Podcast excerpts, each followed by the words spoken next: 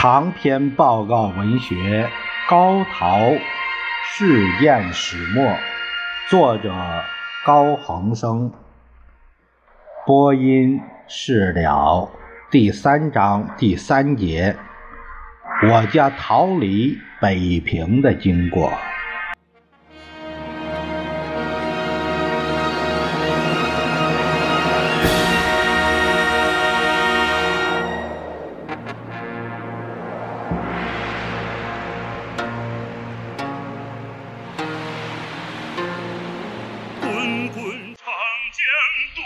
我们全家从一九三一年起居住在北平，先住学院胡同，后来搬到了二龙路，最后迁居西直门内大乘巷一号。以下是大哥泰来六十年前的日记片段，记述了七七事变后全家逃离北平的经过。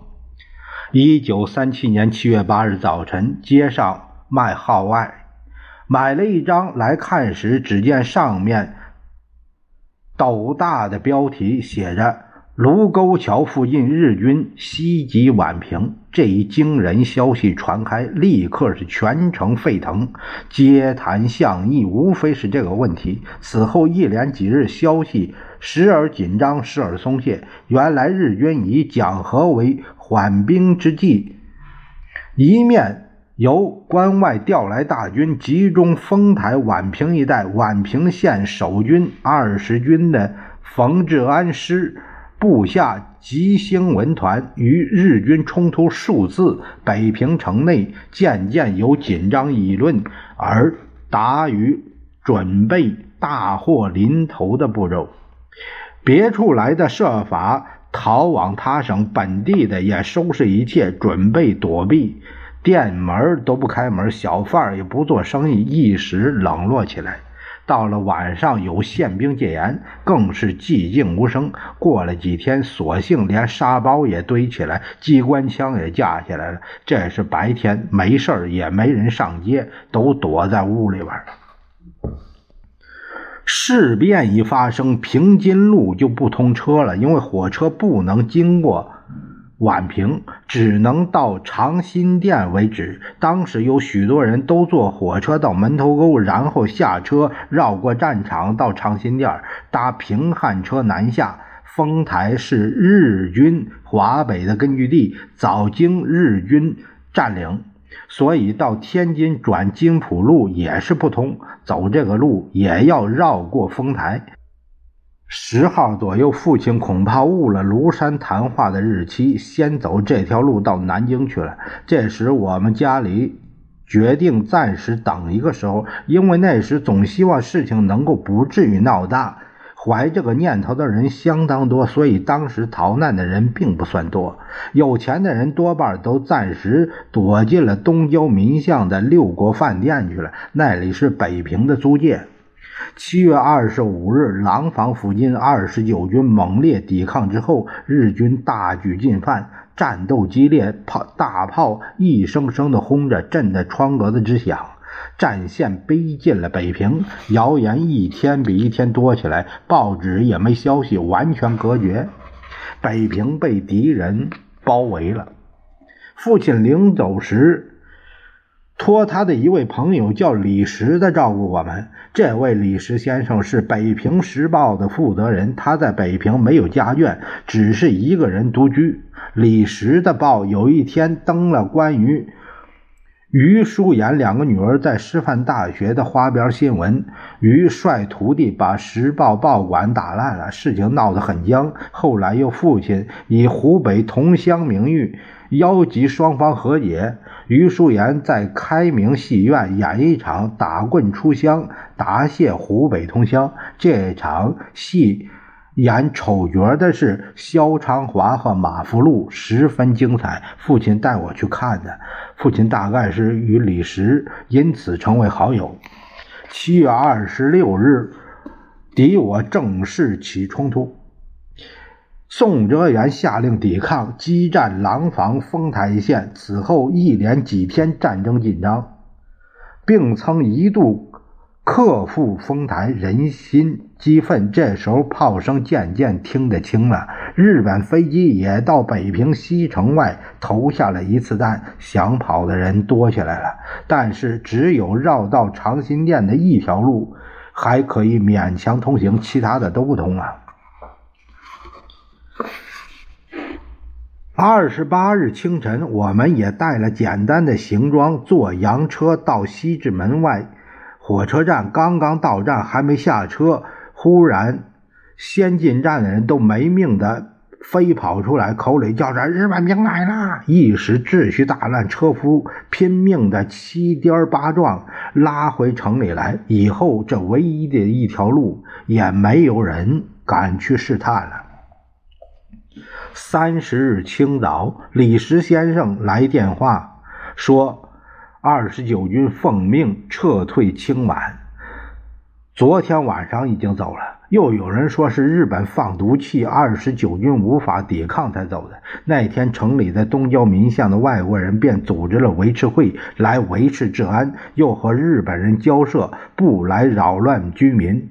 实情如何不得而知。一天半夜，警察来敲门，说是日本人要来检查，你们急速准备。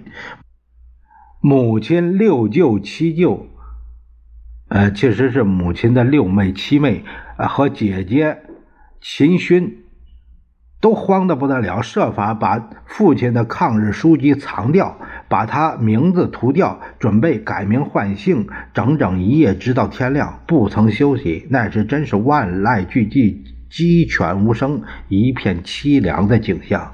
第二天，日军竟没有来。母亲商议，毕竟不大妥当，便打电话和李石先生商量，让我们暂去躲避。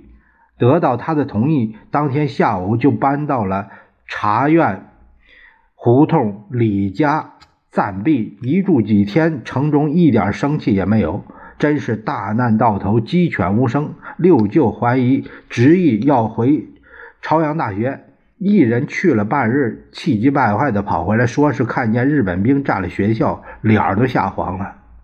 李先生探听的日军已经占据了北平到天津的全线，北宁铁路将于八月十日试行通车。他主张趁此尚未宁静的机会搭火车往天津，然后从天津乘船前往上海或青岛，可脱离日军虎口。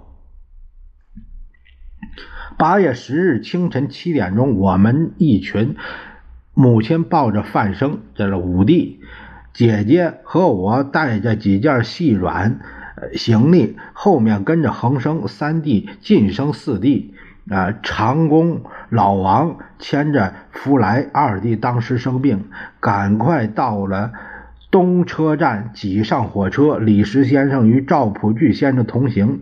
罗君迪随送同行的还有六舅、七舅，车厢里密的挤得密不透风。我们总算抢到几个座位，我被挤在几个大汉中间，动弹不得。八月天气炎热，个个汗流浃背，人越来越多，车厢里挤不下了。有许多人爬到车顶上去去坐，也有人攀在门口，大约是。八点钟左右，车子缓缓开动。这一趟是试车，沿途是否有国军破坏的地方，或者是埋下地雷，都不得而知。所以相当危险的旅程，大家都是提心吊胆，屏息不敢出声。车行很久，到达丰台，只见车站上满是日军堆积的军火等物很多。车停站上很久，有日军上车检查。母亲把六舅、七舅和姐姐三个大姑娘坐在里面，尽量的遮掩起来。一个日本兵手持带着刺刀的步枪，全身的配备，相貌狰狞，全车的人都不敢动。他一进车门。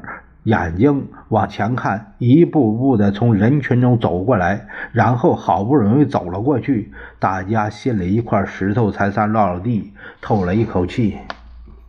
车子开行之后，大家马上一阵子窃窃私语。听说这一趟日本兵拉了很多人下去，看着模样像是读书人的，多半是不能幸免。车子过了几个车站的天桥，听说车顶上人没有防备，被天桥刮跌摔下去的不少。下午一点多钟到了天津，我们从车上挤下来，雇了挑夫挑着行李出站。见许多日本兵站岗，我们提心吊胆通过岗哨，直奔法租界的一幢房屋，大概是李先生朋友的家。里面已经没人住了，完全是空的，家具杂物一概没有了。我们就在那里边打地铺。八月十一日，罗迪军先生仍回北京，我家善后工作托他料理。八月十二日六点到码头搭了一驳船，由小伙人拖着。等到十点多，检查的日军没到，于是就开船。下午到了大沽口，准备搭乘叫恒生的货轮前往青岛。那时候天气炎热。船上没有任何设备，最严重的是厕所。原来只供十几个船员用的，现在装了一千多人，弄得脏臭不堪。我们用四百元买了水手舱位，一家人勉强挤在一起。天气酷热，不能存身。这还是有钱人呢，这算是。八月十三日下午六时。这个方石起定啊，这个起定就是说，从把拴定是指的是拴船那个石桩子叫定，起定呢其实就是就是等于等于起锚的意思啊，这是这个有时候这个文字不解释呢，你就听不懂，是这样啊。船出河口，开出一顿晚餐，大家吃的高兴，不料那船。载了不只是一千人，都挤在甲板上。船没有，呃，载货上重下轻。开进渤海后，进了黑水洋，颠簸摇晃，我们大小都吐。床上，呃，睡在上铺的七舅退的吐的最厉害。老王带着福来在货舱里，更是叫爹喊娘，苦不堪言。这就晕船了。八月十四日下午到达烟台，大家商议，前途风浪更大，不如就在烟台上岸，改走陆路。商议既定，就下了舢板。那一阵颠簸和轮船又是不同。福来大吐，烟台小贩上船卖苹果，便宜又好吃，大家拿起来就啃。上岸进旅馆之后都泻肚子。不久，警察来说上海已经打起来了，此地随时有危险，最好立刻就走。八月十五日晨七时，我们搭燕维公路的长途汽车。这条路原是德国人要兴建铁路的路基，所以平坦又直。上午沿海岸行驶，气候凉爽，风景甚佳。下午转向内陆，两旁植树，整齐悦目，车道为县。已到了夜晚九点，我们饿了一天，敲开一家小吃店的门他们说夜里没有什么吃的，只能泡蛋汤下面。那一碗面，天下之美味，终身难忘啊！潍县实行戒严，晚上城门关闭，从公路车站到火车站要绕城外，由南门到北门。晚十二点到火车站，凌晨两点左右挤上交际路的火车，一行人尽皆失散，我独自一人坐在车中。八月十六日上午十时左右抵济南。方始集合，在铁路饭店休息一番，随随便在街上逛了一逛，也没心思观赏。晚上十点到火车站等车，沿途兵车众多，行车误点，等到半夜，火车进站，大家争先恐后一拥而上，六舅一声喊，失足掉到车轮下，大家慌手慌脚的把他拉上来，好不容易大伙都上了车。哪还有什么座位啊？我只站在厕所门口就睡了过去。沿途行行停停，直到十九日夜晚驶抵浦口。又逢警报，在火车站里不能走避，放声啼哭。有人说，哭声要被日本飞机听见，就会扔炸弹下来。至次晨三时左右，父亲来接，往一学校中暂歇。二十日晨，由浦口过江至下关进南京，住进旅馆。上午又逢警报，炸弹。炮声齐鸣，初次遭遇，甚为惊慌。日机轰炸，昼夜不停。我们住在郭新松先生家，一连数日警报频繁，没敢出门。郭先生任邮政总局长，住所是一幢三层楼的花园洋房。我们住在三楼打地铺，他房间里有一香案。母亲说他家闹狐仙，那香案是拜狐仙用的。